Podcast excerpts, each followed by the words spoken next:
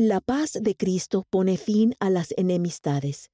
Por el elder Dale G. Renland, del Quórum de los Doce Apóstoles. Gracias, hermana Johnson. Queridos hermanos y hermanas, durante una prueba de esfuerzo se aumenta el trabajo del corazón. Los corazones que soportan caminar tal vez tengan dificultades caminando cuesta arriba o corriendo. De esa manera, la prueba de esfuerzo puede revelar una enfermedad preexistente que de otra manera no se detecta. De esta manera, cualquier problema que se localice se puede tratar antes de que cause problemas graves. La pandemia del COVID-19 ciertamente ha sido una prueba de esfuerzo mundial. La prueba ha revelado resultados mixtos. Se han desarrollado vacunas seguras y eficaces. Profesionales médicos, maestros, cuidadores y demás han, han sacrificado heroicamente y continúan haciéndolo. Muchas personas han demostrado generosidad y bondad y continúan haciéndolo. Sin embargo, se han manifestado desventajas subyacentes. Las personas vulnerables han sufrido y continúan sufriendo. Se debe alentar y agradecer a quienes trabajan para tratar esas desigualdades básicas. La pandemia es también una prueba de esfuerzo espiritual para la Iglesia del Salvador y sus miembros. Los resultados también son mixtos. Nuestras vidas han sido bendecidas al ministrar de una manera más elevada y más santa. Por el plan de estudios Bensígueme y por el aprendizaje del Evangelio centrado en el hogar y apoyado por la Iglesia, muchos han brindado ayuda y consuelo durante estos tiempos difíciles y continúan haciéndolo. Sin embargo, en algunos casos, la prueba de esfuerzo espiritual ha mostrado tendencias hacia la contención y la división. Eso indica que tenemos trabajo que hacer para cambiar nuestro corazón y unirnos como verdaderos discípulos del Salvador. Este no es un desafío nuevo, pero es de suma importancia. Cuando el Salvador visitó a los nefitas, enseñó, no habrá disputas entre vosotros. Aquel que tiene el espíritu de contención no es mío, sino es del diablo que es el Padre de la contención, y Él irrita los corazones de los hombres para que contiendan con ira unos con otros. Cuando contendemos unos con otros con ira, Satanás se ríe y el Dios del cielo llora.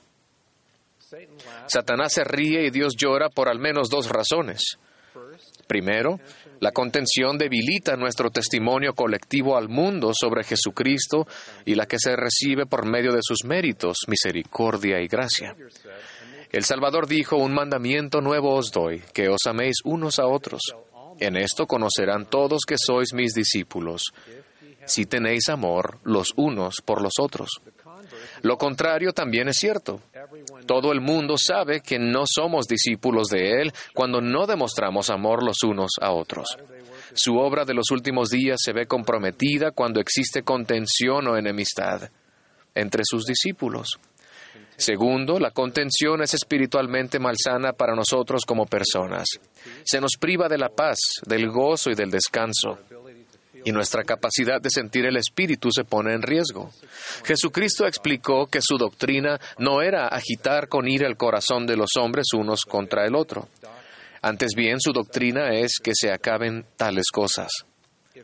Si soy rápido para ofenderme o responder a las diferencias de opinión enfadándome o juzgando, fallo la prueba de esfuerzo espiritual. Esta prueba fallida no significa que yo no tenga remedio, más bien señala que necesito cambiar. Y es bueno saberlo.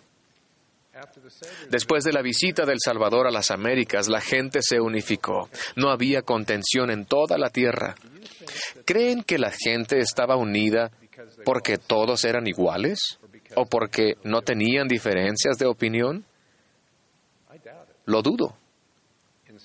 En cambio, la contención y la enemistad desaparecieron porque colocaron su discipulado del Salvador por encima de todo. Sus diferencias no se comparaban al amor que compartían por el Salvador y estaban unidos como herederos del reino de Dios. El resultado fue que no podía haber un pueblo más dichoso creado por la mano de Dios.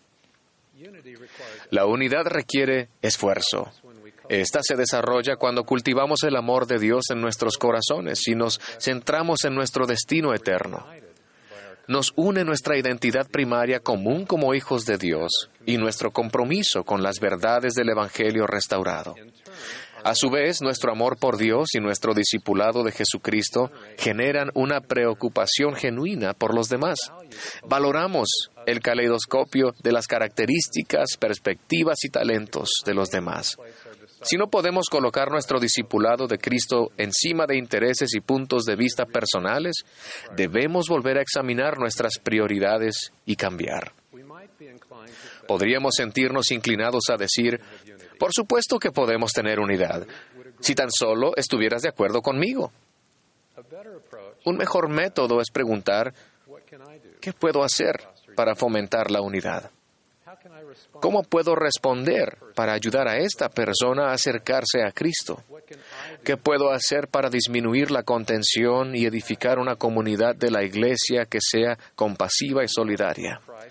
Cuando el amor de Cristo envuelve nuestra vida, tratamos los desacuerdos con mansedumbre, paciencia y bondad. Nos preocupamos menos por nuestra propia susceptibilidad y más por la de nuestro prójimo. Tratamos de moderar y unificar, no nos inmiscuimos en contiendas sobre opiniones, no juzgamos a aquellos con quienes no estamos de acuerdo, ni tratamos de hacerles tropezar. En cambio, suponemos que aquellos con quienes estamos en desacuerdo hacen lo mejor que pueden con sus experiencias de vida. Mi esposa ejerció la abogacía durante más de 20 años. Como abogada, a menudo trabajaba con otras personas que defendían explícitamente puntos de vista opuestos, pero aprendió a estar en desacuerdo sin ser maleducada o enojarse. Podría decirle al, al abogado de la contraparte, Está claro que en este tema no vamos a ponernos de acuerdo. Usted me agrada, respeto su opinión y espero que usted pueda ofrecerme esa misma cortesía. En la mayoría de los casos eso daba lugar al respeto mutuo e incluso a la amistad a pesar de las diferencias. Incluso los que una vez fueron enemigos pueden unirse en su discipulado del Salvador. En 2006 asistí a la dedicación del templo de Helsinki, Finlandia, para honrar a mi padre y a mis abuelos, quienes habían sido los primeros de los primeros conversos de la iglesia en Finlandia. Los finlandeses, incluido mi padre, habían soñado con un templo en Finlandia durante décadas. En ese momento, el distrito del templo abarcaba Finlandia, Estonia, Letonia, Lituania, Bielorrusia y Rusia. En la dedicación me enteré de algo sorprendente. El primer día de su funcionamiento general se había reservado para que los miembros rusos realizaran las ordenanzas del templo. Es difícil explicar cuán asombroso fue esto. Rusia y Finlandia habían librado muchas guerras a lo largo de los siglos. Mi padre desconfiaba y detestaba no solo a Rusia, sino a todos los rusos. Había expresado esos sentimientos con gran pasión, y sus sentimientos eran típicos de la enemistad finlandesa hacia Rusia. Había memorizado poemas épicos que narraban la guerra del siglo XIX entre finlandeses y rusos. Sus experiencias durante la Segunda Guerra Mundial, cuando Finlandia y Rusia volvieron a ser adversarios, no hicieron nada para cambiar las opiniones que él tenía. Un año antes de la dedicación del templo de Helsinki, el comité del templo, compuesto exclusivamente por miembros finlandeses, se reunió para hablar sobre los planes de la dedicación.